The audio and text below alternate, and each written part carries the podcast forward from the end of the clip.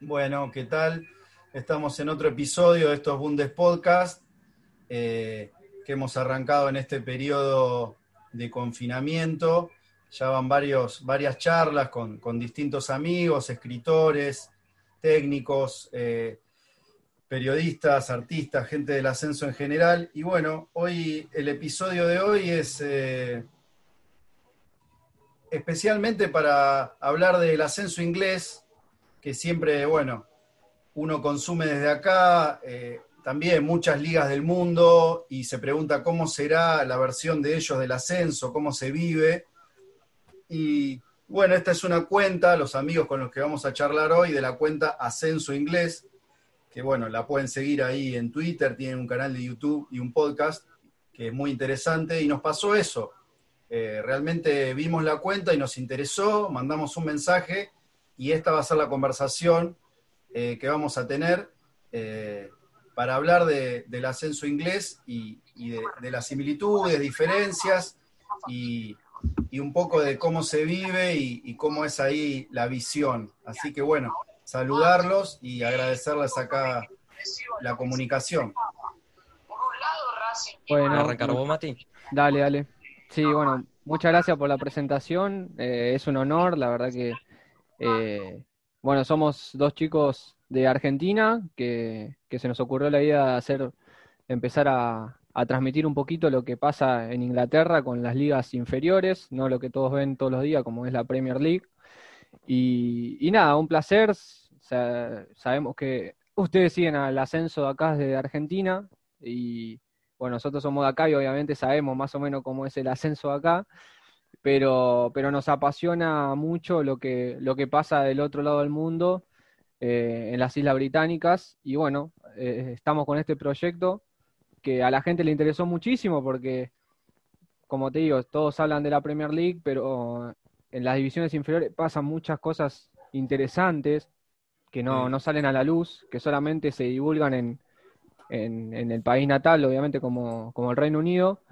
Y, bueno, desde el lado, para todo lo que es el habla hispana, eh, está bueno crear un contenido diferente de lo que está acostumbrado a ver la gente.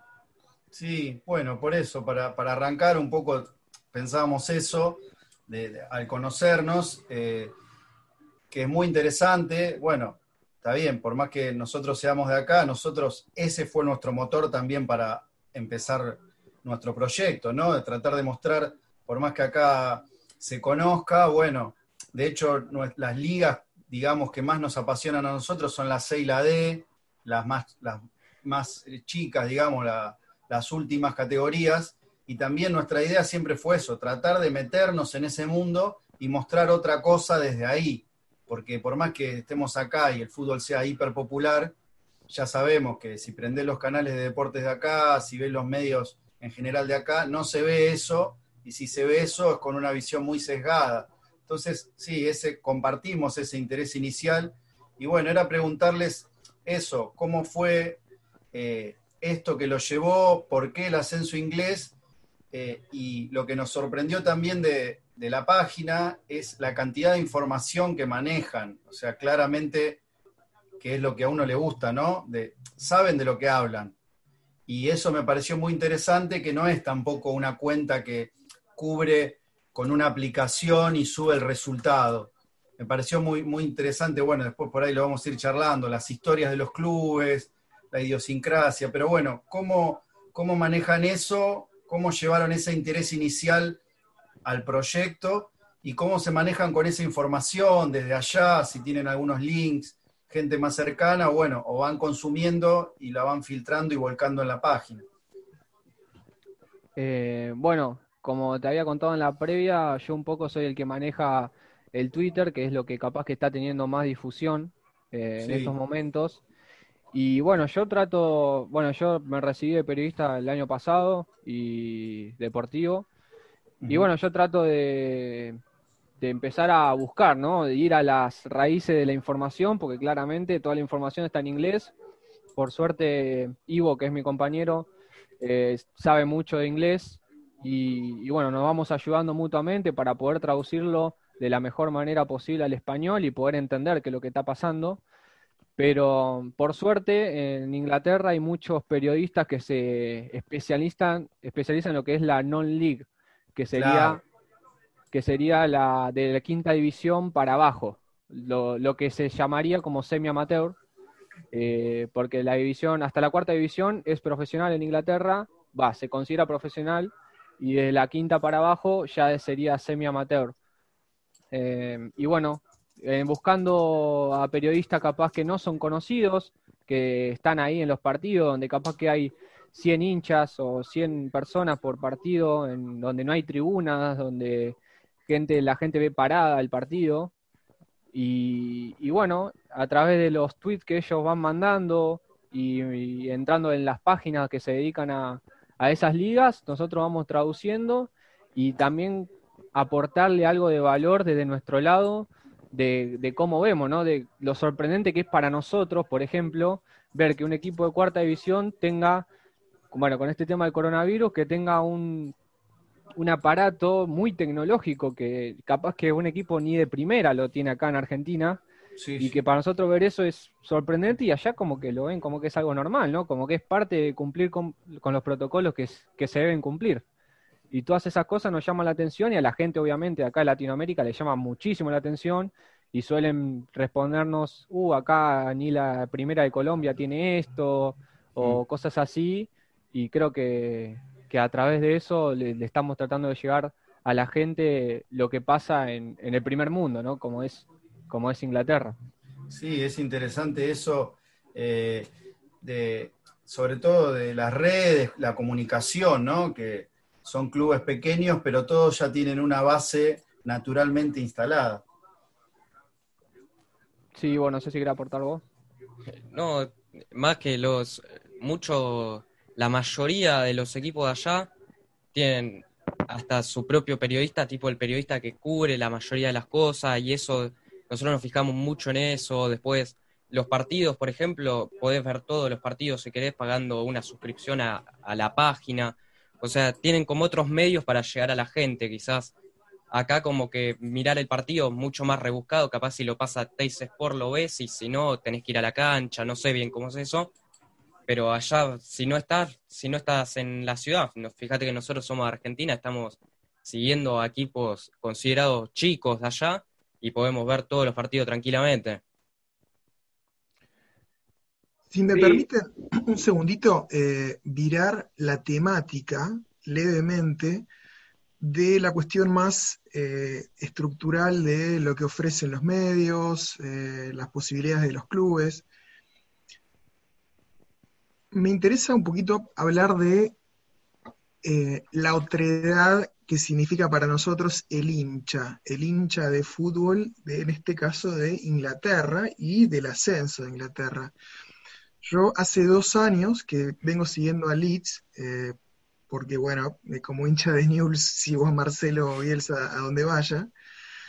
Eh, y bueno, siguiendo a Leeds también, eh, a lo que sigue referencia a Ivo, sigo medios partidarios, no rentados por el club, sino que son independientes. El más famoso, el más insigne, viene a ser hoy por hoy The Square Ball. Y entonces intento buscar, hurgar en el perfil del hincha de ascenso de allá e intentar trazar una comparación y un contraste con nuestro hincha de ascenso. Y yo lo que noté en el hincha de ascenso inglés, quizás porque es muy inglés, es una vocación de autoparodia, de reírse de uno mismo, estoy generalizando claramente, y en nuestro ascenso, en nuestro hincha de ascenso, veo que aún dialécticamente nos, tomemos las, nos tomamos las cosas mucho más a pecho, con mayor gravedad. Una conciencia extrema eh, de la posibilidad de perder el honor. Eh, esto, esto explica una postura más aguerrida de nuestro hincha paralelamente al folclore de la fiesta. Me interesa saber, según lo que ustedes han notado en este tiempo, ¿cuál perciben, esta es la pregunta, que es la diferencia entre la manera que vive el hincha inglés el ascenso en contraste y comparación a cómo la vive el hincha argentino de ascenso? Eh, pienso yo, ¿crees? ¿Y vos? Eh, pará, bueno, déjame arrancar. Dale, dale, dale, dale, dale. Bueno, primero te voy a hacer una declaración. Yo también soy hincha de News, así que ahí Ah, tenemos un. Pero, pero a mí me toca. A mí me toca ser hincha del equipo que es el clásico de Bielsa. Y Bielsa llegó después, así que eso no lo puedo. Tenía medio el corazón partido ahí, tipo, quería que por un lado que a Bielsa le vaya bien, pero viste que el clásico es. Sí, exacto. Y yendo más a lo que preguntás, eh, lo que dijiste es bastante cierto. Por ejemplo, al equipo que yo sigo, el otro día perdió 5 a 0, y vos ves acá un 5 a 0 y es automáticamente todos los hinchas renuncia del técnico, eh, tal, hay que ir a tal, a tal jugador, hay que ir a tal jugador. Y ellos hasta, vos veías en Twitter que hasta gritaban como el quinto gol, como riéndose del propio equipo, como, no sé por qué soy hincha de este equipo, pero bueno, me tocó. Eh, y sí, también creo que el, el argentino en sí, me parece que como que en otros sectores de, de lo que es Argentina nos va tan mal, como es la política y la economía, que se agarra tanto del fútbol que al tocarle el fútbol es como que le estás tocando lo que, lo que es suyo. Y quizás que le vaya mal en el fútbol le genera esa sensación de, no sé, como de, eh, me va mal en todo y el, el fútbol es lo único que, lo que me da felicidad por momentos, entonces me va mal en fútbol y como que le duele mucho más que al inglés, que tiene como otras cosas, quizás que el fútbol lo toma más como, hay gente muy pasional, pero hay gente que lo toma más como un, como un hobby o como seguir al equipo y no tanto como el argentino en sí. Sí, yo también lo iba a encarar más o menos por ese lado. Em, todo el inglés capaz que no lo no canaliza lo que pasa en la semana con el partido de fútbol. En cambio, el argentino es como que espera el sábado, o por el caso del ascenso, de que llegue el partido para, para ir a descargar todas esas tensiones. Por eso se ve capaz tanta violencia en el fútbol argentino de que el hincha suele canalizar lo que le pasa en la vida cotidiana en el partido de fútbol. En cambio, en Inglaterra, al tener otras leyes también, de que no se puede, no se puede hacer tal cosa, no se puede hacer tal otra, de la ida de los hooligans, es que no se ve la- el tema de la violencia. Sí se ve quizás en algunos partidos esporádicos, entre clásicos, que se ven en algunas ciudades, en las, en los centros de las ciudades, pero por lo general no suele pasar. Y, y nada, y otra cosa también que se puede ver es que mm, el aficionado inglés, ¿cómo, cómo te lo puedo explicar? Pero eh, es muy, quizás también varía, depende de la ciudad, porque si vos te vas, por ejemplo, se pudo ver en la serie de Netflix, no sé si la llegaron a ver, como la de Sunderland, era una, es una ciudad de clase media tirando para baja, entonces al ser una, una sociedad más trabajadora, la de Sunderland, y más excluida en el tema de la sociedad inglesa, se puede ver que sí se, se, se hace muy similitud a lo que es el hincha argentino, de que se desespera porque llegue el partido y que, que pierda Sunderland de vida y muerte. Por eso se puede ver, por ejemplo, en este inicio de temporada, Sunderland perdió, eh, empezó mal, empatando el primer partido y aún así ya quieren destituir al, técnico, porque para ellos es una locura estar en League, eh, League One, que sería la tercera división, y ya empezar empatando, porque ellos entienden que el equipo se tiene que llevar por delante el campeonato, entonces ellos sí son capaz más pasionales, más, no, no quiero decir violentos, pero sí que les enoja la situación. En cambio, capaz que te vas a otro sitio, otro sitio de Inglaterra, de otro club, como si puede ser Londres o a una ciudad que mayor poder adquisitivo, y es totalmente diferente. Eh, eso es lo que yo puedo llegar a ver. Bien. Tengo una segunda pregunta en esta búsqueda de, de trazar un perfil, eh, una generalización del perfil de- del hincha de ascenso inglés, y es la siguiente. Eh, acá en Estados Unidos, donde vivo yo, el hincha, según lo percibo, lo noté yo, es, no es mucho más que un consumidor de mercadotecnia hay un, un factor muy importante en Estados Unidos que es a lo largo y a lo ancho de todo tipo de ligas profesionales, no hay ascenso, no hay descenso. Y acá estamos hablando de ascenso inglés, ¿no es cierto? Bueno, cuando no hay ascenso y no hay descenso, no hay inminencia de peligro, lo cual genera una relajación anímica por completo del hincha, lo cual eh, significa que está en, una, una, panacea de consumo y de expectación de los devenires del deporte, pero no hay riesgo, ese es el punto. La contracara total es, en todo caso, nuestro fútbol, nuestro fútbol argentino, donde decimos que determinados tipos de derrotas son la pérdida poco más del honor. O sea, hay mucho en juego para nosotros. Y yo me pregunto si, bajo la percepción de ustedes, un ascenso inglés, eh, un equipo de ascenso inglés, eh, Inglaterra siendo un país de primer mundo, como ustedes bien dicen, no vendría a ser una zona media, medio híbrida, ¿no?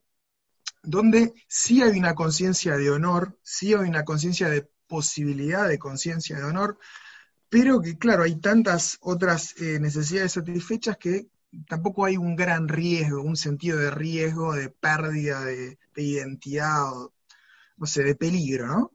Eh, ¿Ustedes lo ven así o verdaderamente Inglaterra se parece más a nosotros, más que a Estados Unidos, ¿no? En el sentido de dónde está parado el hincha, eh, si como un, em, como, como un simpatizante más bien pasivo que activo, sin mucho riesgo o más parecido a nosotros aún sabiendo que los clubes allá tienen que vender eh, productos del hincha simpatizante de un club que tiene un dueño. Aún así, el hincha hace más hincapié en el honor, eh, es, o se parece más a nosotros, es una zona medio híbrida en el medio, el ascenso inglés. No sé, Mati, ¿querés decir vos? Eh, bueno, lo que yo bueno, yo por suerte tengo contacto, mucho contacto con fanáticos de allá. Eh, bueno, Ivo sigue más al Bradford City, es hincha del Bradford City, yo soy más del, Bolton Wanderers. Y hablando con la hablando con hinchas de allá, yo noto que es como una mezcla eh, perfecta la que tienen, porque son consumistas con el tema del mercado de, de los clubes, o sea, son muy fanáticos de comprarse el merchandising y todas esas cosas, pero al mismo tiempo sí son pasionales y quizás eh, no, no, lo toman como así nomás, no, se perdió un partido y, les toca de, lleno a ellos, porque quizás ponerle, yo estoy hablando con este hincha, perdimos, quiero analizar el, partido con él y nada, no me responde porque, y después me dice, me explica, me dice, no, mirá, la verdad que hoy perdimos, no, no tenía mucha ganas de hablar, entonces vos ahí notás que sí que les afecta y a pesar de tener bastantes cosas satisfechas de la vida cotidiana, el fútbol es algo muy importante en la vida de, del hincha inglés. Y, bueno, lo puedes notar en la, cómo la gente va a la cancha, que casi todos los estadios suelen estar dentro de todo bastante llenos. Y, cuando hay, lamentablemente este último tiempo, hay muchos clubes que llegaron a desaparecer, eh, ahí notás el cómo el hincha aparece, ¿no? Y no lo deja tirado al club, sino que hace todo lo posible para poder salvarlo y hacer, y a pesar, por ejemplo, yo estoy muy en contra de lo que es la sociedad anónima deportiva y en Inglaterra es muy común. Entonces, ellos, eh, cuando ven que su club está en peligro, o sea, hacen lo que sea, hasta los nenes, se pudo ver, no sé si nosotros difundimos un video de un nene que andaba en triciclo dando vueltas en el estadio y por la ciudad en busca de donaciones para poder salvar al club, que era el Wigan. Y eso son acciones que, no sé, acá yo no las veo, por ejemplo. Porque obviamente no pasa, ¿no? Porque no hay sociedades anónimas, pero eso es fuerte, sí. Y eso es algo que, que para mí te da a entender que el hincha inglés sí, que lo siente mucho y creo que está bastante lejano de lo que vos habías preguntado de lo que es el hincha en Estados Unidos, ¿no? Sí. Una tercera pregunta, disculpen que acapare, que monopolice eh, un poco la conversación. Eh, para hacer una, metáfora un poco agarrada de los pelos, espero que me la permitan, eh, un, fenómeno muy interesante en la cultura india es el fenómeno de las castas uno se pregunta de antemano, ¿cómo puede alguien aceptar de antemano que le sea dado un lugar en el mundo que es inamovible? No puede moverse de ese lugar. Fue predeterminado cósmicamente. ¿no? Mm. Eh, es muy fácil hablar de conciencia de clase cuando estamos hablando que hay cientos de millones en juego en los determinados ascensos, especialmente a la Premier League. Me interesa más hablar de la conciencia no de, clase, sino de linaje o de casta, quiero decir, ¿no? Y eh, siguiendo a Leeds, me di cuenta de que para los hinchas de, de Leeds, el Leeds era un club de casta suprema que estaba ocupado temporalmente, temporariamente, un lugar al que no pertenecía. Eh, en los clubes de Championship es clara la diferencia entre los Fulham, los West Bromwich, eh, los clubes que tienen mayor dinero, pero no, no veo que se sepan ancestralmente ya, eh, a lo largo de los tiempos, clubes de Premier. Hay clubes que parecen saberse de ascenso y de descenso constante, y hay otros que se autoperciben como de Premier todo el tiempo. Ahora, yo veo que hay tan poca movilidad en las divisiones inferiores de Inglaterra, que me pregunto, y esta es la pregunta, si no hay una conciencia más o menos permanente en el hincha de este es el lugar al que pertenecemos, este es el lugar que nos fue dado casi cósmicamente, y estamos contentos con pertenecer acá porque, por cierto, las diferencias financieras con otros clubes son y serán eh, demasiado, demasiado desiguales. Entonces, ¿ustedes notan que hay un contentamiento en el hincha con pertenecer prácticamente permanentemente a un lugar casi predeterminado por los dioses? Eh, Sí, pero cambia mucho por generaciones. Porque si vos vas a quizás los más recientes del Leeds, no, pero si vas a otros equipos como el Nottingham Forest, quizás las generaciones más nuevas eh, te van a decir estamos bien en Championship y quizás ascendemos a Premier. Pero si vas a, a los anteriores te van a decir nosotros somos equipo de Premier. Y con el Bradford también, que yo sigo más al Bradford, pasa eso, que es ahora como que estamos muy acostumbrados a jugar League One, quizás a veces descendemos a League Two, y si le preguntas a, a los más viejos te van a decir, nosotros éramos un equipo de Championship, a veces ascendíamos a Premier y a veces descendíamos. Y no creo tanto en eso que vos decías, pero sí que cambia mucho por los años. Hay muchos equipos que sí, igual, que juegan el Morecambe hace 25 años que está jugando a la League Two, que es la D, y yo creo que esa gente se conforma con estar en League 2 y que sabe que cada vez que arranca una temporada nueva, si va a terminar arriba de mitad de tabla, lo van a festejar, porque es algo, es como su logro. Pero es, creo que es más lo que te decía, que según el equipo y cada generación que pase, te van a, te van a decir, sí, estamos de acuerdo con que nos asignaron este lugar y vamos a jugar acá por lo largo de los años y quizás un año ascendemos, y hay otros equipos que te van a decir, nosotros no somos de acá y merecemos estar más arriba y más arriba capaz. Bien. Sí, eh, quería, bueno, primero, eh, la verdad, felicitarlos por, por, digamos, por el empeño, por el esfuerzo que hacen, por el, el rigor con lo que encaran algo que no estaba, que era qué pasa con las categorías más bajas del fútbol inglés uno cuando era chico, por ahí Mariano se acuerda, Mati no creo, Matías no creo, ustedes menos chicos, por ahí Ever sí, si jugaba, estaba el juego de, PC, que era, no me acuerdo el nombre, el, PC Fútbol. Manager. Ah. Y llegaba... el, PC, el PC Fútbol, que fue el primero. O el PC Fútbol, bueno. Llegaba hasta la cuarta división. Después, ya está, no hay más. Cuando uno va a la cuenta de fútbol inglés, esta que ustedes armaron, se encuentra con que hay quinta, sexta, séptima. Hoy creo que tuitearon algo con la undécima categoría. Un estadio de una foto donde aparece eh, el estadio de un equipo de séptima categoría, donde entran, no sé, 15.000 personas. Una locura, una locura.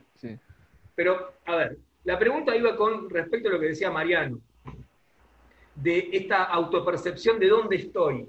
Y acá tuvimos este, la serie vía Netflix, el gigante, el monstruo que trae cosas, y nos presentó el caso del Sunderland, que según lo que narraba esta serie, según cómo estaba estructurada, aparentemente el Sunderland no es un equipo de la que sería acá la, la tercera, la B Metro. Es un equipo de primera, o es un equipo de mínima de segunda. Entonces ahí también quería un poco cómo analizaron ese fenómeno de mostrar a un club como, como el Sunderland, evidentemente muy sufrido, con una, suma de desdichas en el último tiempo muy importante. Pero digo, ahí la autopercepción es, no, no, tenemos que ascender, más allá de las desigualdades que un poco este, muy bien consignaba Mariano. Claro, claro, sí. En ese caso, por ejemplo, como había dicho antes, el Sunderland eh, es un caso como excepcional porque, bueno, sus hinchas son muy pasionales. Entonces, sí, ahí sí, es, es como que decían, ¿qué hacemos en esta división?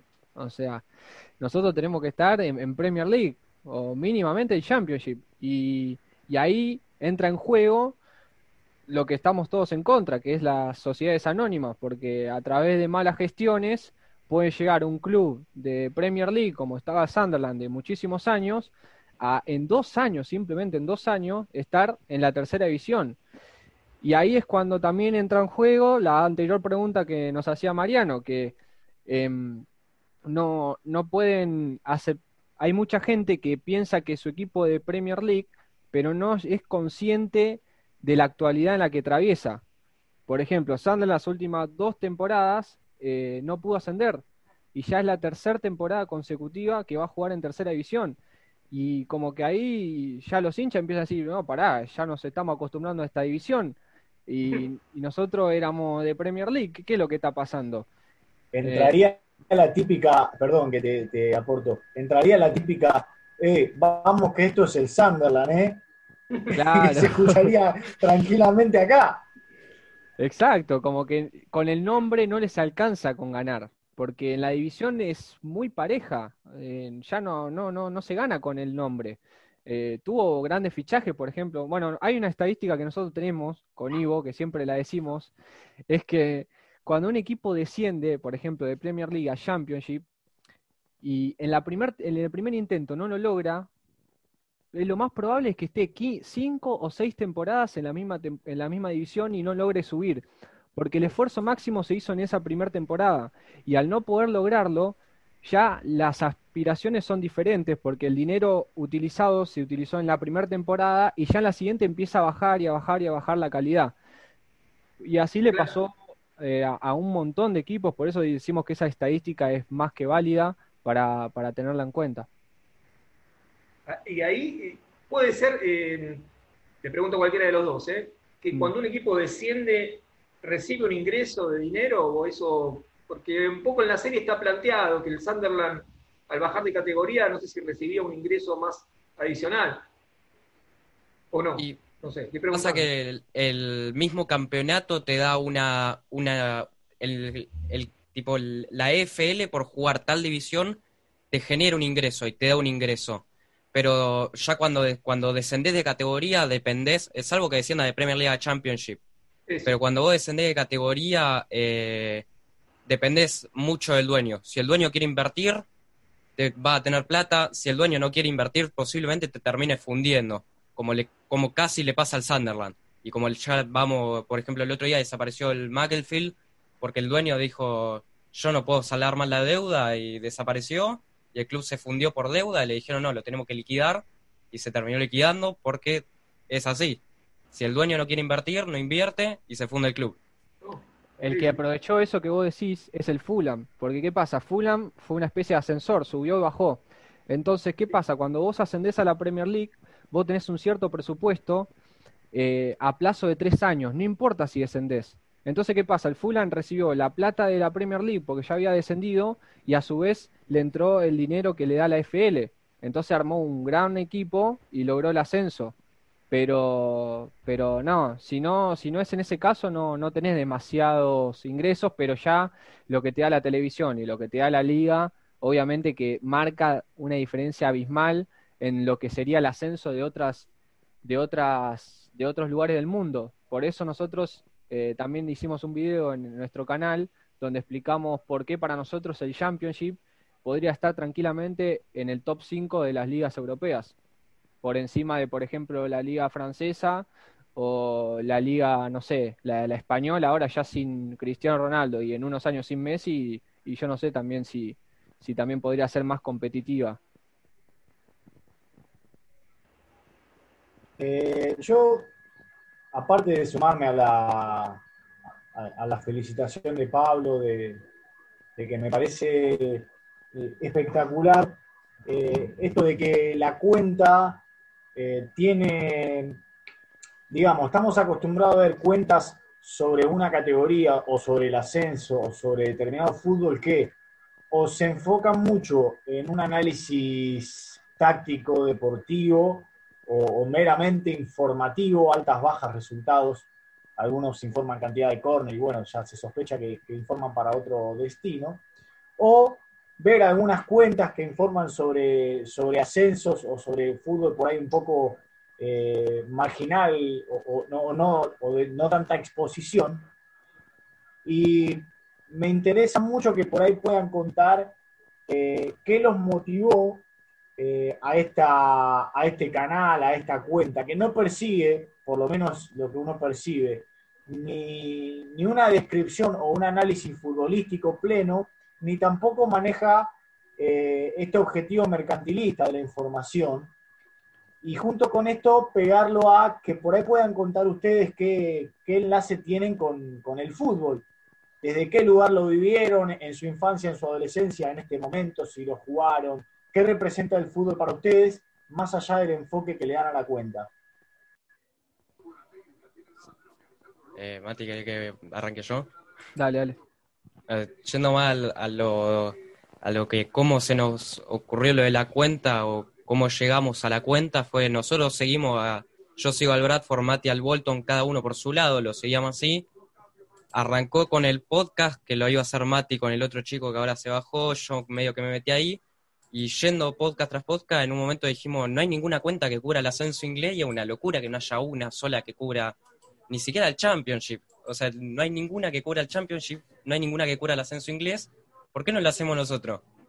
Y, así medio que surgió y, y lo fuimos medio puliendo a poquito y ahora, bueno, ya llegamos a mil suscriptores, mil seguidores en Twitter, que nos parece una locura.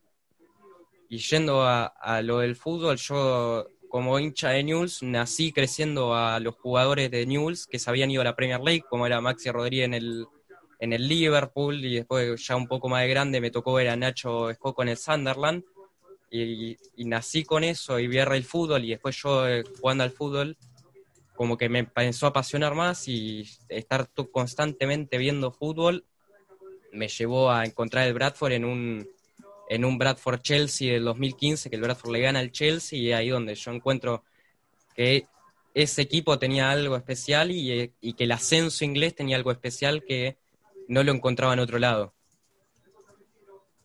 Y por mi lado, bueno, eh, como le había dicho, yo estudié la carrera de periodismo deportivo, o sea que me encanta informar, eh, me encanta, o sea, vivo consumiendo información, cada vez me trato de nutrirme más con el tema del fútbol inglés. Y, bueno, también lo mismo, yo, yo soy hincha del Bolton Wanderers, o sea, tengo hasta una bandera en mi pieza que me la enviaron desde allá. Por eso me encanta, me encanta el fútbol inglés, siempre de chiquito me levantaba a la mañana y miraba la Premier League. Y, bueno, y también me empecé a seguirlo, me hice la cuenta. Y bueno, cuando empezó, no sé, creo como que ya a esta altura como que estamos enamorados del fútbol inglés, nos encanta cómo, cómo se vive. Yo por lo menos sueño todos los días de mi vida poder viajar y, vivir eso en persona, ¿no? De, cómo, de cómo lo sienten ellos, eh, todo lo que es la previa, eh, es como que diferente, porque obviamente yo también, acá yo soy hincha de River y también simpatizo por Defensor de Belgrano, y sí, también yo veo el ascenso de acá como es y también me encanta, obvio, pero yo siento como que a estas alturas me mueve más lo que es el, ascenso inglés, o el fútbol inglés en sí. Y, con mi relación del fútbol, no, también. Mi, mi, viejo me heredó la pasión de ver todos los días fútbol.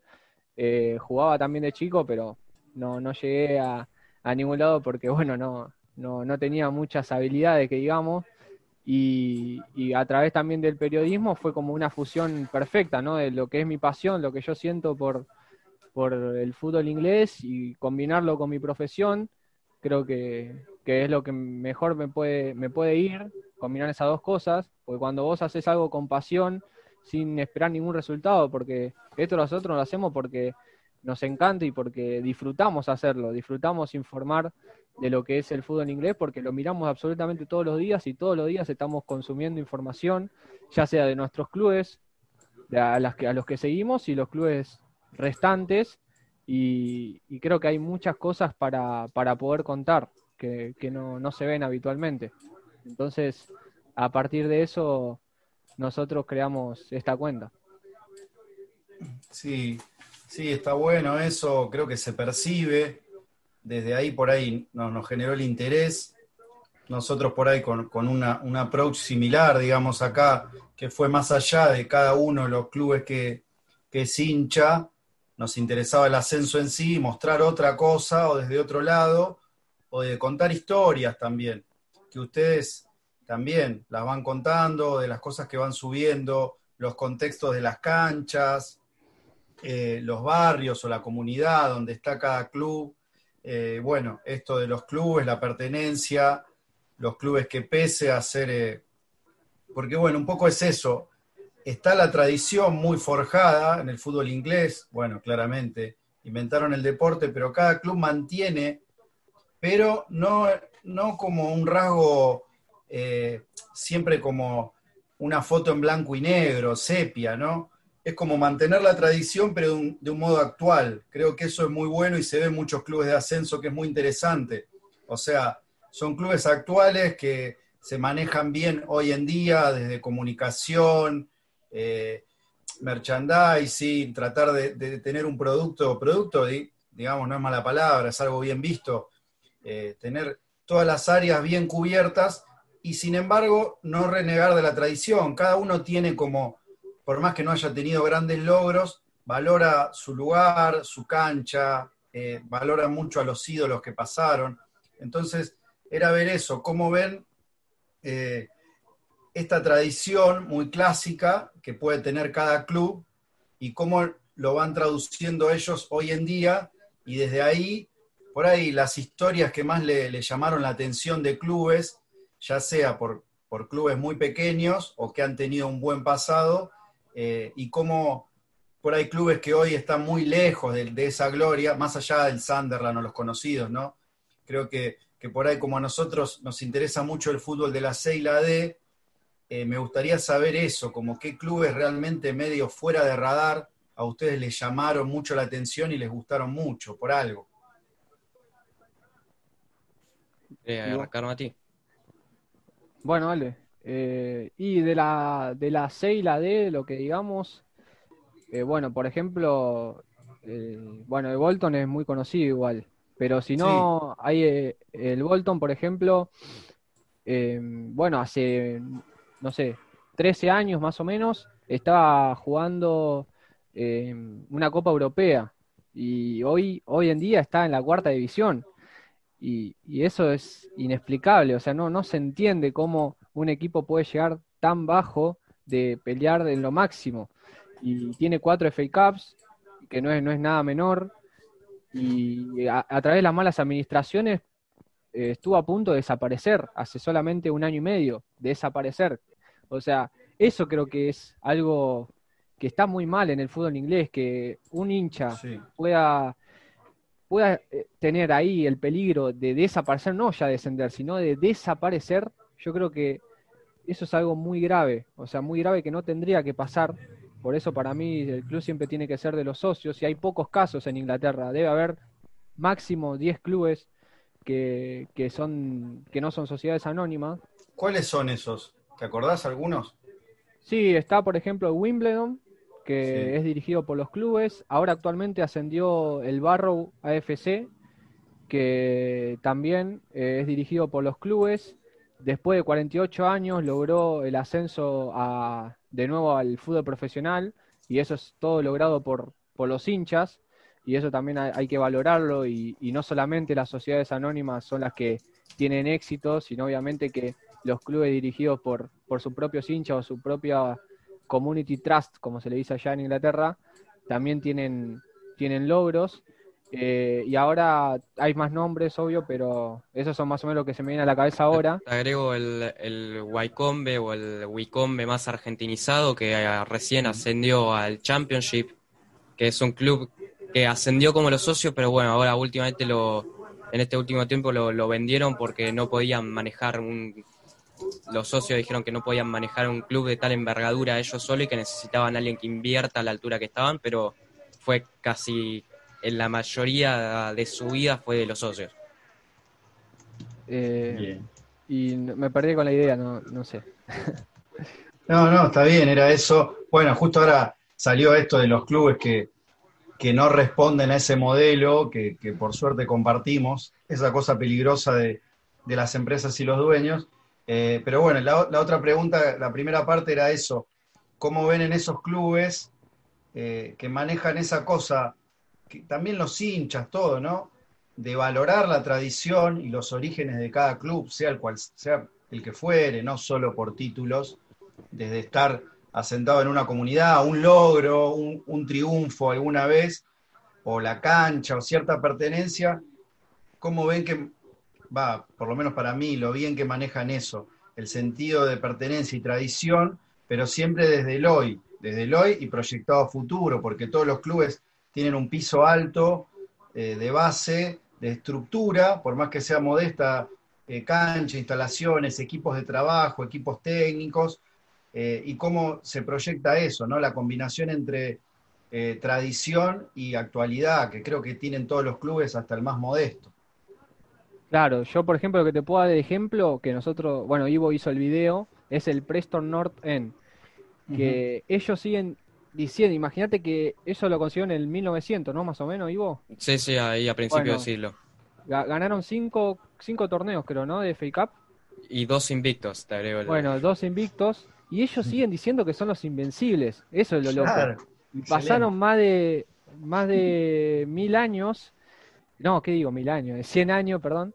Y, y, lo siguen recalcando y vos vas a la cancha y en el túnel está todos los trofeos de, los invencibles, dicen, hay frases diciendo somos los invencibles, o sea, es como que ellos siguen teniendo ese logro que a pesar de que fue en blanco y negro y que fue en los principios del fútbol, lo siguen recalcando de que son los invencibles y nadie por ahora, nadie pudo superar ese logro. Y a pesar de que en todos los años restantes no tuvieron casi ningún, ningún título, no tuvieron ningún título. No, nada, nada. Ningún título ellos para ellos siguen siendo los invencibles y vos vas a ver a los hinchas con banderas que dice de invencibles así eh, a todos lados y capaz que hasta pueden cargar a otro a otro rival y sí está bien claro ¿por qué no? y a pesar de que seguramente ningún hincha que esté ahí en el estadio haya vivido ese momento eh, lo siguen recalcando y para mí esa es, es una de, la, de lo interesante que tiene el fútbol inglés de que que todos valoran, valoran cualquier título que hayan tenido en su historia, ellos lo van a llegar con honor y lo van a decir siempre con honor. Creo que eso, eso está bueno del hincha inglés. Y tiene mucho en la de tradición, los equipos se tienen que fijar en los apodos de cada uno. Los apodos suelen tener esa, esa historia atrás en todo el mundo, pero por ejemplo, yo que sea al Bradford eh, o Mati que sea el Wanderers, que es muy conocido el Wanderers, lo suelen tener más equipos, pero el, Bradford, por ejemplo, es The Bantams, que son los gallos. Y ver cómo llega un equipo a tener el apodo de gallos. Era porque cuando arrancó el fútbol y empezaron a jugar, eh, un día los equipos solían tener como un souvenir o un amuleto de la suerte, y un día se olvidaron el que era y dijeron, bueno, tenemos que buscar otro. Y una de las hijas de los jugadores llevó a su gallo y como ganaron quedó ahí el gallo y eso es como parte de la tradición que es tanto el como la suerte que traía el gallo que lo terminaba incorporando al escudo y como apodo del, club que es The Bantams. No sé si quería agregar algo eh, Matías, si vas a agregar o pensé que ibas a hablar. Bueno. Eh, no, no, no tranqui, tranqui. Sí, dale. No, no, no, sí, eso, más o menos eh, eh, es lo que, lo que dice Ivo, ¿viste? En todo, capaz que también, por ejemplo, eh, los clubes tienen los, en el escudo suelen adquirir cosas de la ciudad. Son muy pertenecientes a lo que es la ciudad. Vos podés ver capaz un logo del 1700 eh, en, el, en el escudo del club y, ellos como que eh, lo tienen muy presentes, lo tienen muy presente, vas a poder una insignia que vos decís, esto es viejísimo, de capaz que un castillo, los típicos castillos de Inglaterra, y, y, vos lo ves en, capaz que en las camisetas, los mismos las camisetas están diseñadas con logos muy antiguos, y, y, en lo que es en la estructura también de los estadios, eso también, eso es lo que capaz que se perdió en Premier League. En Premier League capaz que cuesta encontrar un estadio que se mantenga con los mismos diseños eh, de los viejos, salvo el Fulham, por ejemplo. Sí, quería hablar ahí. ¿Quería hablar Matías o, sí, sí? No, eh, sí, sí, porque eh, pegadito con eso, eh, preguntarte un poco cómo es el entramado ahí de los clubes con respecto a hay un dueño, hay un presidente, hay una comisión directiva o no, en algunos sí, en algunos no. ¿Hay estos socios caracterizados o esto de, que pasa mucho en Sudamérica, eh, algún empresario o comerciante importante de la ciudad que aporta al club y forma parte de las decisiones? ¿Sigue habiendo una relación con cierta parte de la nobleza o, esto que ustedes cuentan que por ahí los escudos tienen que ver con con ciertas distinciones de la ciudad o, castillos o, escudos de, viejas de viejos grupos que tenían que ver con, con, el círculo de la nobleza o, ese tipo de relación. ¿Cómo funciona, cómo funciona eso? Decían al principio que, ciertos clubes que tienen historia de grandeza ya no lo soportan ver en, en una segunda o tercera, entonces al primer partido que pierden ya hablan de destituir al técnico. ¿Cómo se manejan esas decisiones en el ascenso? ¿Y vos? los clubes suelen tener el dueño que es el, el que es el que toma la mayoría de las decisiones, aunque hay una gran cantidad que tiene el dueño que es bastante despegado del club, que solo invierte la plata y mira los resultados, y tienen como un CEO o un presidente que es el que está mayormente metido en las decisiones del equipo. Y después tienen eh, algo que se llama Supporters Trust o Community Trust o así, que es un grupo de hinchas que se junta y dice, bueno, nosotros no tenemos nuestro club, pero nos vamos a respetar y ellos van a saber nuestra opinión, qué es lo que pensamos, qué cambios queremos hacer y el, y el dueño o el CEO, depende cómo sea el club, le presta mucha atención a lo que dicen, porque es cómo viven los hinchas, son la voz del hincha. Claro, eh, y hay equipos que, por ejemplo, tiene 50% eh, la adquisición del club el dueño y si el 50% es el restante de los hinchas. Entonces ahí la puja siempre es bastante equitativa. Pero con respecto a lo del tema de la nobleza y eso, hay algunos clubes que eh, la familia de tal persona que capaz que fundó el club o, algo así similar desde hace muchos años la va heredando. Entonces, eh, eso es lo que más o menos se mantiene en algunos clubes y lo que tienen también algunos clubes es que suelen hacerlo participar bastante a los hinchas, por ejemplo, tienen en reuniones una vez por mes con los hinchas y el dueño para darles sus inquietudes y, y poder escucharlo. Justamente lo que, lo que decía Ivo, y hasta también a veces le pueden hacer preguntas al entrenador.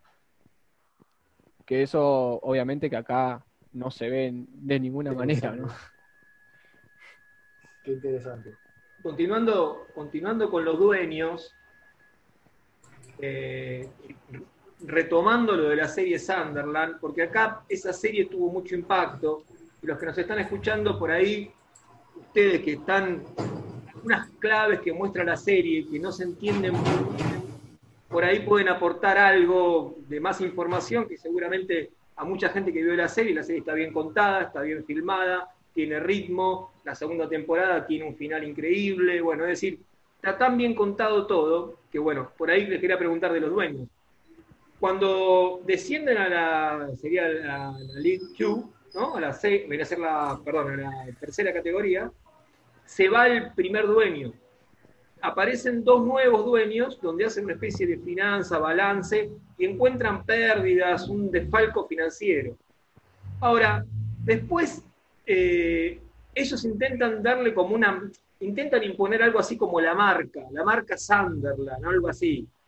Esta cuestión también de cómo el dueño quiere imponer, y por un lado están los socios, los hinchas, que dicen, parecen en un rol pasivo en la serie, ¿no? Como que, bueno, sí, hay que comprar el ticket para el partido este que el dueño pidió 36 mil personas, bueno, vamos. ¿Es tan así? Esa es la pregunta.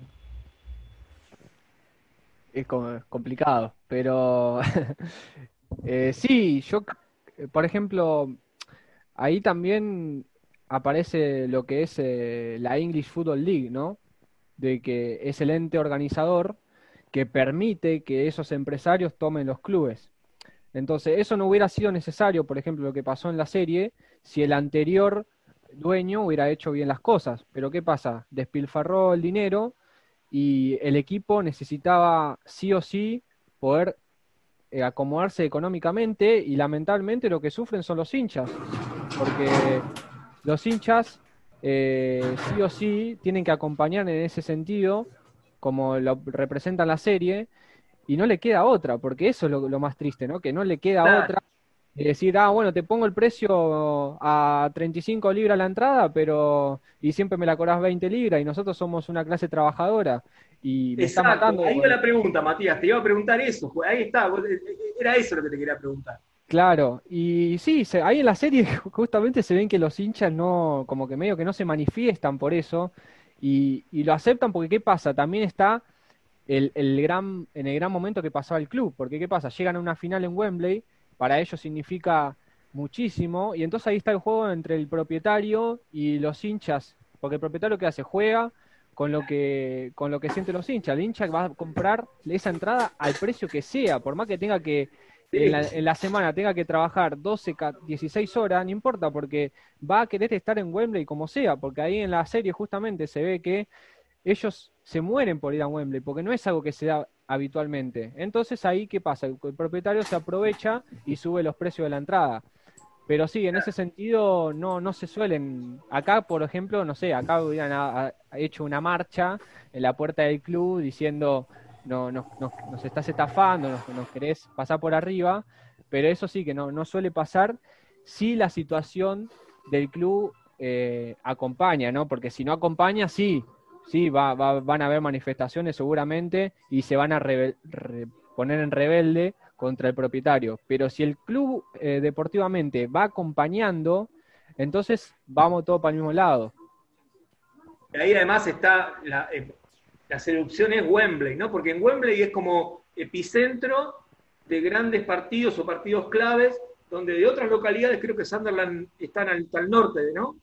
No sé si está al norte o al Sí, sí, Sunderland está al norte, muy al norte muy al norte. Bueno, llegar a Wembley es el punto, es el sueño. Y ahí el hincha dice, como decimos recién, yo pago lo que sea, no sé cuántas libras esterlinas son, no importa, pago todo.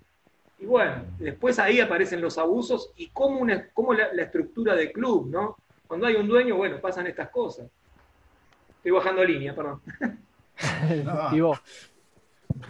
Sí, y algo que, nosotros solemos remarcar en nuestro podcast es eso de, llegar a Wembley, por más que sea, hay una copa que es el ascenso únicamente, como por ejemplo si acá los clubes de la B, la C y la D hacen una copa tipo Copa Argentina, y el que llega la juega, no sé, en, el Monumental sería, ponele, ¿no? Sí. Pero Wembley, ¿Cómo se llama? Eh, se llama Liefeld Trophy.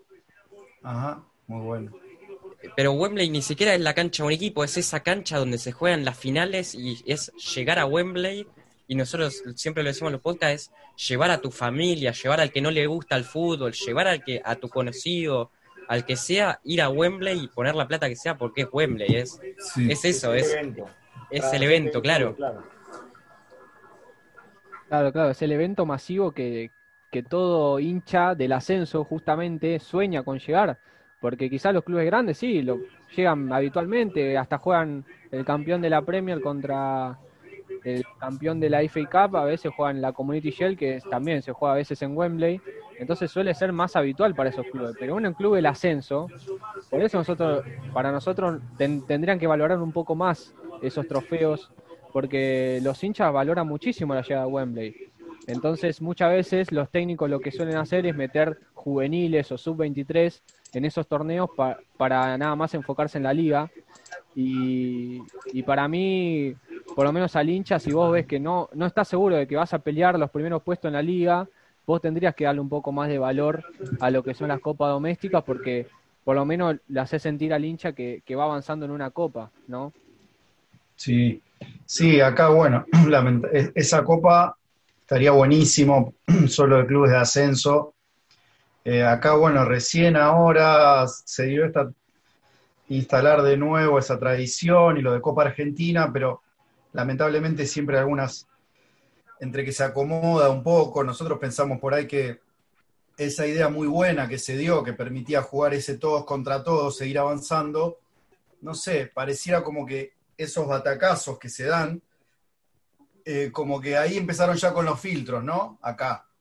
Ya está que solo los primeros cinco, eh, por ahí vos jugás, tenés que ir a, no sé, a una provincia, porque los clubes grandes viajan por ahí, que está bien, eso es lo que financia la Copa, pero digo, ya no es lo mismo que antes y hay un poco más de filtros porque creo que pasaba mucho eso, los clubes de ascenso daban ese batacazo y se les rompía un poco el negocio.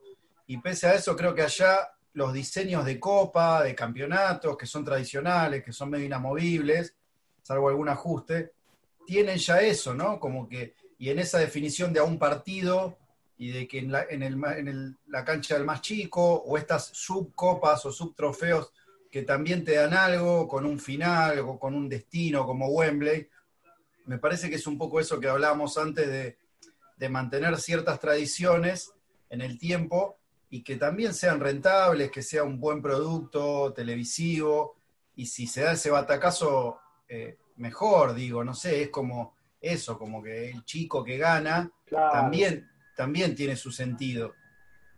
Claro, en la FA Cup se suele dar eso, que es increíble. O sea, vos pensás que un equipo capaz que es totalmente amateur o semi-amateur de la, no sé, undécima división, puede llegar tranquilamente a jugar contra el Manchester United. Porque una vez que llega la... Son cinco rondas clasificatorias previa a la primera ronda. Si ese equipo pasa las cinco clasificatorias, llega a la primera ronda, donde se sortean todos contra todos, total, donde ahí puede quizás, no sé, Manchester United contra el equipo de la sexta división, ponele. Y, esas cosas son, son hermosas de ver y hasta misma, las mismas empresas televisivas van y ponen toda la plata para poder transmitir ese partido porque por lo general se juega en el equipo que tiene menos FA Cups y obviamente ese primer partido se juega en el equipo, eh, obviamente, de la liga inferior, porque prácticamente no va a tener ningún torneo. Entonces es, eh, es que vayan las estrellas a jugar en ese estadio humilde, donde capaz que tiene dos tribunas o tres. Eh, creo que es eso lo que acá capaz falta. Y para mí lo que tomaron la decisión de sacar equipos y que solamente clasifiquen los seis primeros, por ejemplo, la B Metro, o creo que en la D clasifica, no sé si el campeón y el, y el subcampeón o algo así, ¿no? Eh, Mati, en Copa Argentina, ¿cómo, ¿cómo está en la D ahora? ¿La clasificación? Sí, sí, son, son, son dos cupos. Sí. Son dos cupos, siempre se habló de extenderlo a tres, pero últimamente clasificaban solo los dos los dos primeros. Claro, me parece que ahí pierde un poco. Dos o tres primeros. Ahora no me acuerdo del último torneo. Si fueron los tres. Pero, pero sí, son dos o tres.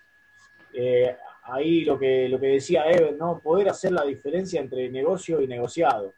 Da la sensación que las copas eh, federales acá tienen más un objetivo negociado que un negocio. A ver, entendiendo negocio el hecho de que cierre por todos lados, sea, sea algo que tenga, que sea un buen producto, pero que también sea atractivo y, equitativo de lo deportivo, que también sea atractivo para el espectador, que sea atractivo para el que invierte, para los sponsors, que tenga también una correlación con la clasificación a la Copa Libertadores, con las fechas donde se juega, que no choque la fecha Copa Argentina con Copa Libertadores, con campeonato que, no tenga que ser definidamente que en un momento tenés que elegir, o te dedicas a uno, te dedicas a la otra.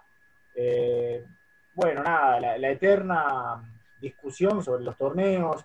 De todos modos, y acá me, permito esta, esta aclaración, buenísimo eh, contar un poco cómo se vive una cosa y otra, ¿no? No me gustaría entrar en la tilinguería de adorar que todo lo que se hace afuera está espectacular. De hecho, me parece que la intención de la charla justamente va por otro lado, va a poder admirar ambas cosas, lo bueno que hay acá en el ascenso, lo bueno que hay allá, lo que no está tan bueno de allá y sí acá.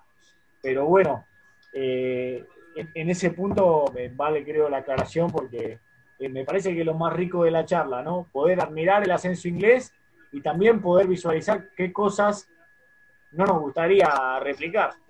Sí, por ahí. Para... los dueños.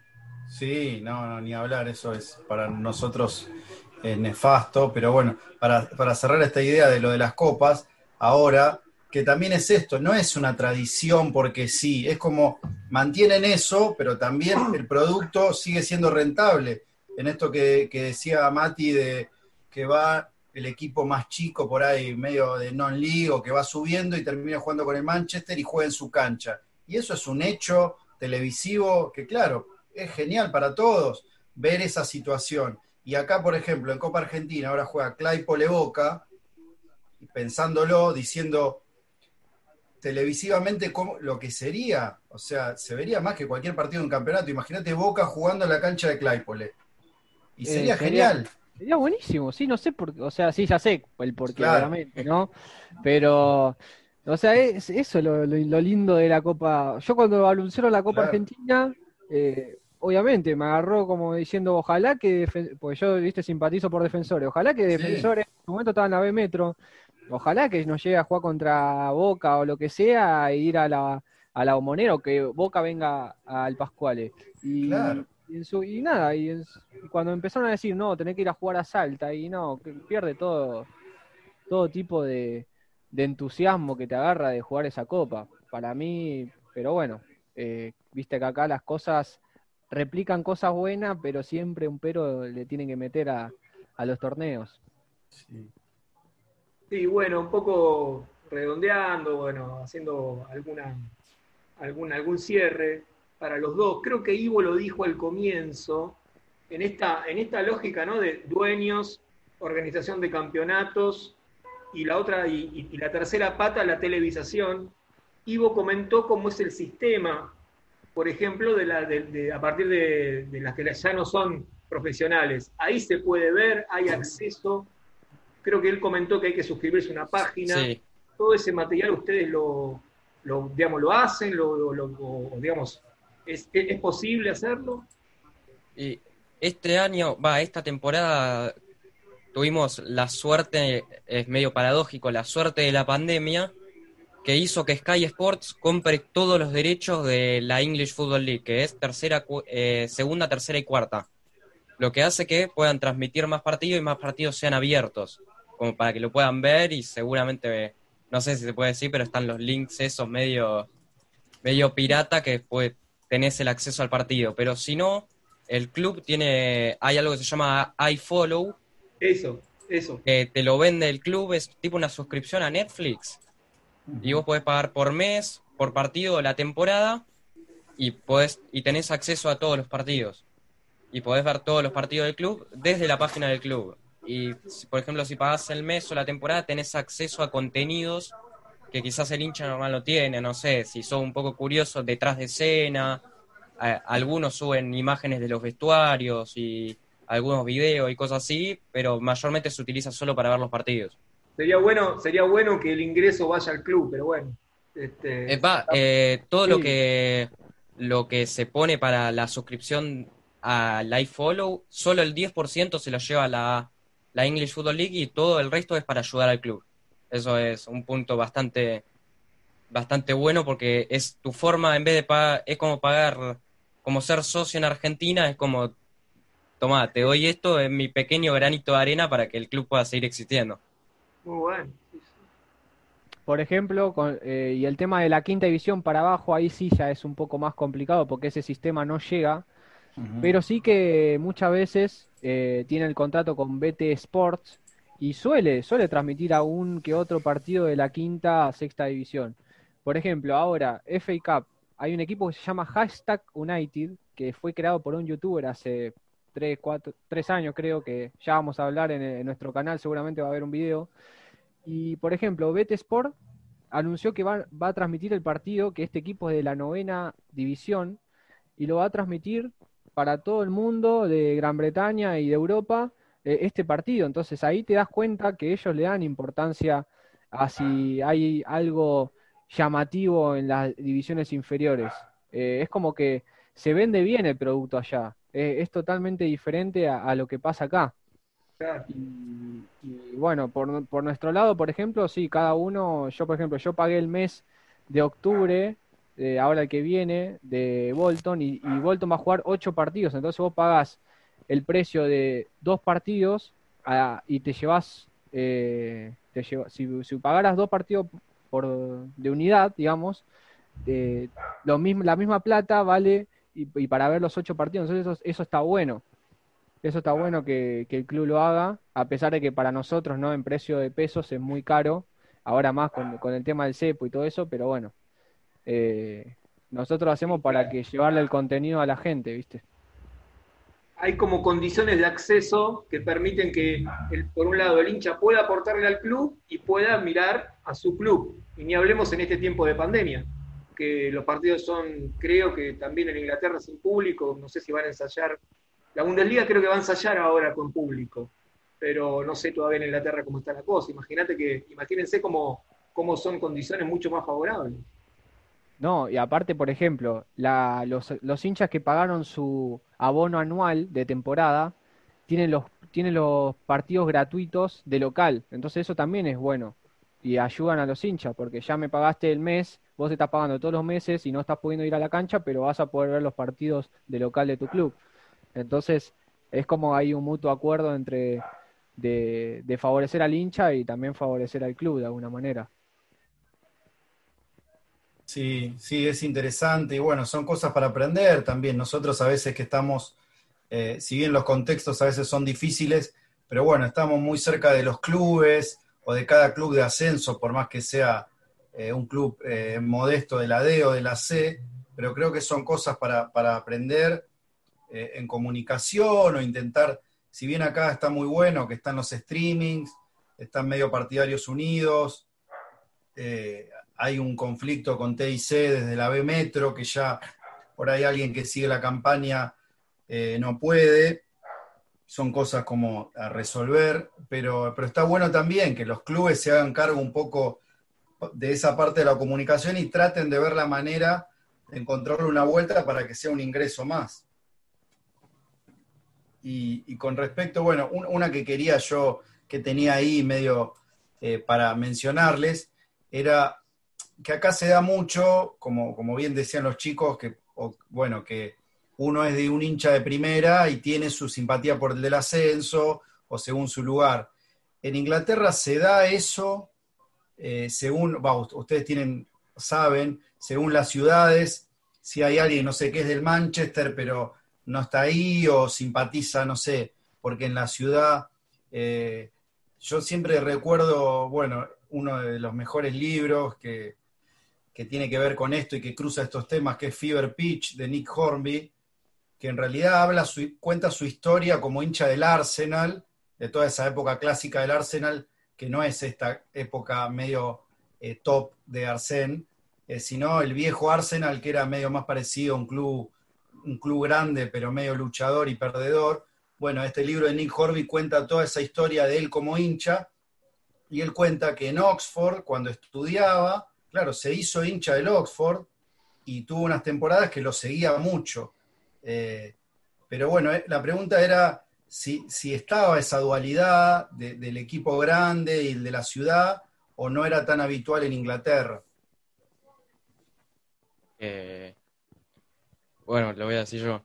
creo que es hasta al revés, te diría, como por ejemplo, yo conozco el caso de hinchas del Bradford, que son hinchas del Bradford, pero que al revés, simpatizan por un equipo de la Premier League, más que un hincha de un equipo de la Premier League que simpatiza por el Bradford. Y lo que, lo que yo encuentro de diferente de allá acá es que la mayoría de los equipos de acá están en capital.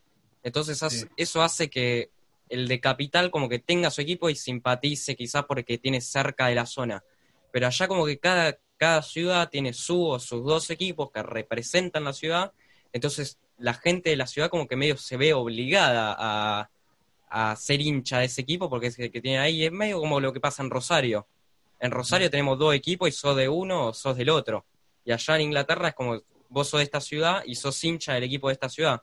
Quizás alguno que otro tiene la simpatía por un equipo de la Premier, pero no suele pasar. Suele ser que cada uno es hincha del equipo, no importa la categoría. Bien. Eh, sí, bueno, e, e, era un poco eso, está buenísimo poder tener, sobre todo hablar con gente que, le gusta mucho lo que hace y ustedes, y se nota que, que saben un montón y están muy metidos, y desde un lado que es lo que nos gusta a nosotros, muy puro en el sentido de, la aproximación a los temas, eh, de decir, bueno, no sé, por una situación o por la otra, me interesó el Bradford, lo que sea, y sigo ahí, y eso después deriva en el ascenso inglés entero, y en algún punto de lo que por ahí a nosotros nos pasa de decir, sí, uno tiene su club, o por ahí mi club descendió, conocí el ascenso, conocí la C, después ya me gusta ir Claro, que a veces a nosotros nos dicen eso, como, ¿qué encontrás en ver un Claypole Liniers? ¿Viste? ¿Por qué no vas a...? Y no sé, yo no sé, que, no sé, te lo puedo explicar, pero no tiene, es medio, no tiene sentido. Por ahí lo que muchos le deben decir, bueno, pero el Bradford, o, ¿qué tiene que ver? ¿Qué haces? ¿Por qué no sos de...? No sé, no importa, yo me interesa esto y además lo trato de, de volcar desde una manera interesante y compartirlo. Bueno, después si habrá algún loco que le interesa, genial. Y si no, bueno, para nosotros está bueno. Por eso creo que estaba bueno desde acá compartir eh, por ahí las dos visiones eh, de los ascensos, digamos. Eh, y bueno, agradecerlas acá la charla. Y bueno, no sé si ahí, si nos queda ahí algún temita más o los chicos quieren acotar algo más. Yo quería, eh, por ahí, y dejar cerrar a, Pepe, que bueno, que surgió ahí en la charla como que un poco la analogía que acá el ascenso te da una sensación de proximidad y de pertenencia, que eso por ahí es similar en muchas partes del mundo, porque el club grande es como el ídolo del inalcanzable y por ahí tu ídolo eh, en, el equipo de la ciudad lo tenés más cerca y por ahí lo encontrás comprando en el supermercado. También se estableció ahí una diferencia entre que por ahí acá en Argentina, como nos va mal en un montón de ámbitos, vamos a buscar al, al día del partido esa revancha o ese goce que no encontramos durante la semana, que eso por ahí no pasa tanto en países del primer mundo. Eh, y a mí me, daban ganas de preguntar una pregunta medio coaching, vamos a meterle una, palabrita ahí, es ¿cómo se ven, cómo se ven, cómo se ven en cinco años con la cuenta de lo, desde lo personal, desde lo profesional, en el grupo? Eh, ¿Cómo se ven con este, con este emprendimiento que ya creo que nos quedó claro a todos que, que tiene un objetivo pasional más que, más que de mercancía? Eh, ¿Vos, Ivo, o arranco yo? Ah, dale, arranca, arranca. Eh, no sé, siempre lo hablamos nosotros. Es como que nuestra idea es poder contar todo esto que contamos, pero desde allá. O sea, poder, poder trasladarnos en algún día a Inglaterra y poder contar todas estas experiencias y todo esto que se vive en el ascenso, pero desde el lugar ese. O sea, estar ahí, estar ahí con la gente, contarlo de la primer, desde la primera persona. Creo que eso sería un sueño que si lo llegamos a cumplir y podemos trasladar a la gente esa idea, creo que sería lo máximo. Y si vos me decís de acá a cinco años, y ojalá que nos podamos dedicar a esto, pero nosotros con poder contarle a la gente, no sé, ir a ver un partido de la cuarta, quinta división allá en Inglaterra y contarle esa experiencia, por lo menos para mí, de mi lado, ya yo ya estaría hecho. No, no sé qué opina Ivo.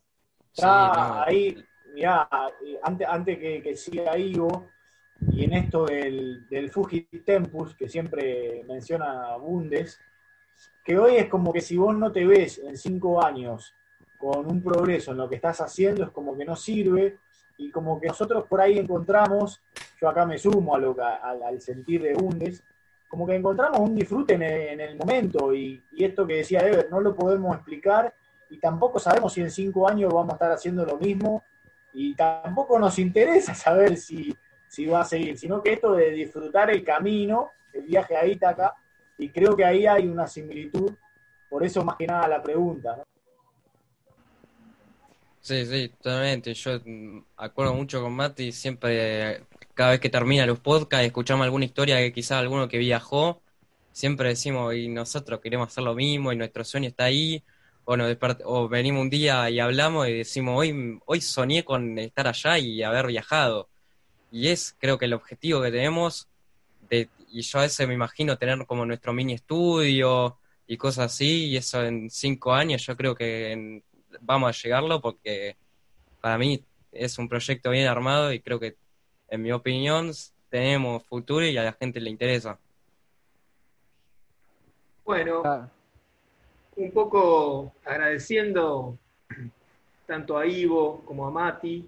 Eh, bueno, la verdad que es un placer. Eh, creo que lo que hacen tiene mucho de, dedicación. Hoy, hoy en día eh, el periodismo no siempre se hace bien, no siempre se hace con rigor y tampoco se hace con pasión ustedes combinan la pasión, pero también el profesionalismo, estudiar, esforzarse para aprender una cosa nueva. Manejar otro idioma no es fácil, algunos no lo hacen muy bien o, no lo saben directamente. Ustedes ya de muy chicos tienen toda una formación que, bueno, va en un camino muy ascendente. Así que bueno, tuvimos, tuvimos bastante hoy en, este episodio. Desde Estados Unidos, nuestro, nuestro invitado también, este, Mariano, y, los chicos, los chicos que hacen la cuenta Fútbol Inglés. Eh, recuerden un poco los arrobas, así, así la gente que escucha el podcast después va y, los, comienza a seguir. bueno, en Twitter nos pueden encontrar como arroba ascenso inglés ok o busquen ascenso inglés y les va a salir. Y en YouTube también, como ascenso inglés. ¿Y eh, en Instagram no? Sí, sí, también. Eh, sí, sí, también, también. Pero el tema que Instagram todavía no, no, estamos como muy a pleno. Nos enfocamos más en Twitter, que capaz que podemos llegar a tener más llegada. Y en Instagram es como, claro, como ahora se nos fue capaz un, un integrante, estamos tratando de rearmar todo de nuevo. Vamos, dentro de poco va a haber un cambio en, el, de la imagen de lo que es la cuenta. Así que, nada, si nos siguen ahí van a ver todo lo que... Más que nada en Twitter, Twitter arroba ascenso inglés ok, ahí, ahí van a estar de todo, tratamos de hablar de todo un poco, de la, liga más inferior que tenga Inglaterra hasta, hasta el Championship. Hasta ahí ese es el rango que, abarcamos. Obviamente capaz que no podemos estar en todo, pero tratamos de contar todo lo, lo, máximo posible. Sí, bueno, y los podcasts, porque bueno, los que nos están escuchando ahora o nos suelen escuchar, también, no sé, pueden ir a escucharlos. Ah, están, están en plataformas, sí, están ahí en las plataformas digitales también, que lo suben eh, como episodios. Así que bueno, le, decimos eso a los que nos están escuchando, que, pueden ir ahí a agarrar cualquiera de los episodios, que es muy interesante. Y por ahí para, para cerrar rápido, sin abusar más del tiempo, que bueno, nos quedamos hablando un montón y es muy interesante y como que nos quedan un montón de cosas, pero hacer un breve repaso que a veces acá se confunde de las categorías, ¿no? Acá tenemos bien claro A, B, eh, bueno, B Nacional, cambian de nombre, B Metro, C y D, y después, bueno, cada uno se define, que bueno, acá medio que se cambia medio todos los años, pero si nos podían hacer un punteo rápido, digamos, de Championship para abajo, los nombres, o lo que sería la C, lo que es allá, o las categorías, y si se acuerdan, cómo se definen, pero bueno, en general siempre son bastante simples y claras, y el tema del non-league fútbol, y porque claro, a veces nosotros si le ponemos nombres, como hoy, hoy, hoy tuiteaban lo de los clubes entre castillos y entre las montañas, y claro, y la decimoprimera división, ¿no? Uno lee ese número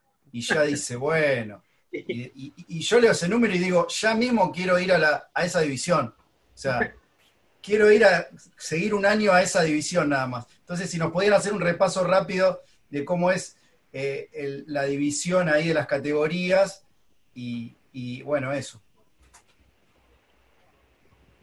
Sí, nosotros habíamos hecho una tablita eh, en la cuenta de Twitter donde más o menos explicamos cómo estaban divididas las ligas, porque allá se les suele decir niveles, a partir de, la quinta división como que se dividen niveles, porque esos niveles a su vez tienen diferentes ligas. Em, por ejemplo, viene el Championship, ¿no? Segunda división, League One, eh, tercera división, League Two, cuarta división. A partir de la quinta viene la, lo que sería non-league, como que sería el, el verdadero ascenso, por así decirlo.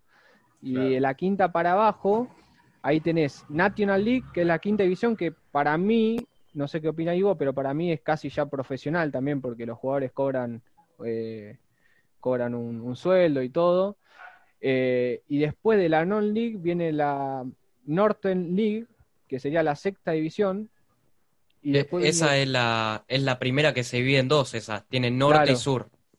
Claro, y ahí se divide en dos. O sea que la, el, sexto nivel ya tiene dos, dos, ligas. Y ya a partir del séptimo nivel, ya ahí tendría que enumerar más o menos, no sé, cinco ligas o seis ligas. Y hay, hay como diferente, es muy complicado, pero cada, cada nivel a partir del sexto tiene más o menos entre cinco y diez ligas diferentes. Y a su vez esas ligas, los primeros clasifican y se juega una especie de, como, como una mini liga entre los campeones de diferentes, de diferentes ligas y ese asciende a lo que sería la sexta división dependiendo del lugar geográfico. Pero, pero sí, es, medio un lío, por eso se, hasta la décima segunda división es donde se tiene en cuenta más o menos el, tema del sistema de ligas. Ya a partir de, de la décima segunda para abajo existen, pero son demasiadas ligas, demasiadas que no, que no, tienen revelancia porque no se sabe cómo decir, ah, bueno, esta es la, décima tercera, esta es la décima cuarta, y de acá hacen de esa tal, sino que uno cuando un club quiere inscribirse en el sistema, tiene que hacerlo a partir de la décima primera o décima división, como por ejemplo le pasó al Buri, que se liquidó, le digo, no se liquidó, se desafilió de, la, de la English Football League y los hinchas crearon un, un, club nuevo y dijeron a la FL, bueno, mira, yo quiero yo quiero arrancar en la quinta, ellos quieren arrancar en la quinta división, pero la FL le dijo, no, mirá, no tenés las cosas dadas para ni siquiera tener un estadio propio, entonces eh, te vamos a dar un lugar en la novena división. Y bueno, a partir de ahí, la novena división podría decirle que sería lo que más, la última división de la semi-amateur, ya después para abajo es muy complicado el tema. Podríamos decir que esa novena división sería nuestra D. Sí, y sí, sí, no, no sé, sí. O la, o la décimo primera, no sé. Sí, yo creo que sí, vos qué decís vos. Claro, si vamos bien a los papeles, la D sería la League 2, pero si vamos más a, a, lo, a lo que va vos, sí, sí, totalmente. Claro. Sí, porque a partir, imagínate que ya a partir de la sexta división vos, veías el tweet que había mandado yo de, del estadio que tenía ese club, que a pesar de que lo comparte con un equipo de rugby, es un club que es un estadio que acá no lo tiene ni, ni a un equipo de primera. Entonces, vos ahí ya te das cuenta, aparte de lo que cobran, eso ya marca también una diferencia. Un jugador de cuarta división de, Inglaterra cobra lo que capaz cobraría acá uno de B Nacional o, hasta te digo de, primera. Entonces, ya ahí marca una diferencia abismal en lo que es la logística. ¿En qué división, si es que existe, los jugadores tienen un salario que tengan que complementar con otro trabajo? ¿Existe? Como pasa acá, chicos de bajo sueldo de B Metro tienen un trabajo complementario. En la C, la mitad o más de los jugadores trabajan. Y en la D, tres cuartas partes de los jugadores viven de otro empleo que, no es lo que perciben por el fútbol. Sí, a, partir de la quinta, que es la National League, ya hay una hay gran cantidad de clubes que pueden ofrecer un buen sueldo a los jugadores, pero hay otros jugadores que lo tienen que complementar con otra cosa. Sexta y quizás algunos de séptima casi lo mismo y después de ahí para abajo la mayoría tiene otro trabajo y vive vive de su, de su otro trabajo y sé que cobra algo por el fútbol, cobra muy poco. Claro, por ejemplo, el caso del que se iba a conocer mucho es eh, Akinfeua, que es el, el, el jugador este muy grande, que pesa más de 100 kilos, que ascendió al Championship con el Wacom. Y bueno, él explicaba que hace, no, no sé, cinco años más o menos, estaba deambulando en la séptima división y trabajaba de, no sé si dijo de recicle, como recolector de basura o algo así, se complementaba y vos lo ves que cuando llegó a la cuarta división con el Wacom, eh, ya tenía un auto de alta gama, entonces ahí te das cuenta cómo puede llegar a cambiar eh, la vida de un futbolista de, un momento para otro, ¿no? De, pasar de capaz de la séptima división, donde no, no le alcanza con el sueldo que, pueden llegar a ganar, y pasar de la séptima a la quinta división, ya te diría que es un, un salto enorme, es un salto enorme. Entonces, sí, podríamos decir que a partir de la séptima para mí ya no, no le alcanza el sueldo para vivir de eso a los futbolistas. Bueno, creo que hicimos un repaso, tocamos varios temas. La verdad que en la cuenta de Twitter, por ahora fundamentalmente, además del canal de YouTube, pero en la cuenta de Twitter y después desarrollado en los podcasts, uno encuentra cómo esta cuenta de ascenso inglés se detiene en contar ligas que no estaban en el radar, que no estaban en, en la superficie, sobre todo cuando hay tantas cuentas de fútbol, ya sean de humor, de información, de estadística, de interés general, de lo que sea, pero acá están contados desde sus aspectos deportivos, sus aspectos sociales, sus aspectos culturales, sus aspectos geográficos y también políticos, porque este, esta, esta semana, no sé cuándo saldrá el podcast al aire acá, pero esta semana se habla de algunos clubes que podrían dejar de existir, nos contaba la cuenta Censo Inglés. Así que a Matías y a, y a Ivo, agradecerle. También la, la, charla va a salir por el espacio que tenemos, Alper Zapucay Radio, también a ellos les agradecemos por permitirnos compartir cada una de estas conversaciones con gente que creemos que, tiene cosas interesantes para decir. Ustedes también lo, están haciendo, así que de parte de Bunde las felicitaciones a ustedes. Agradecerle a Mati Módulo que, como siempre nos, hace, nos hace el aguante. Está ahora acá para ustedes por ahí, no sé, no sé si están siguiendo un poco el ascenso argentino. La DEI todavía es un limbo.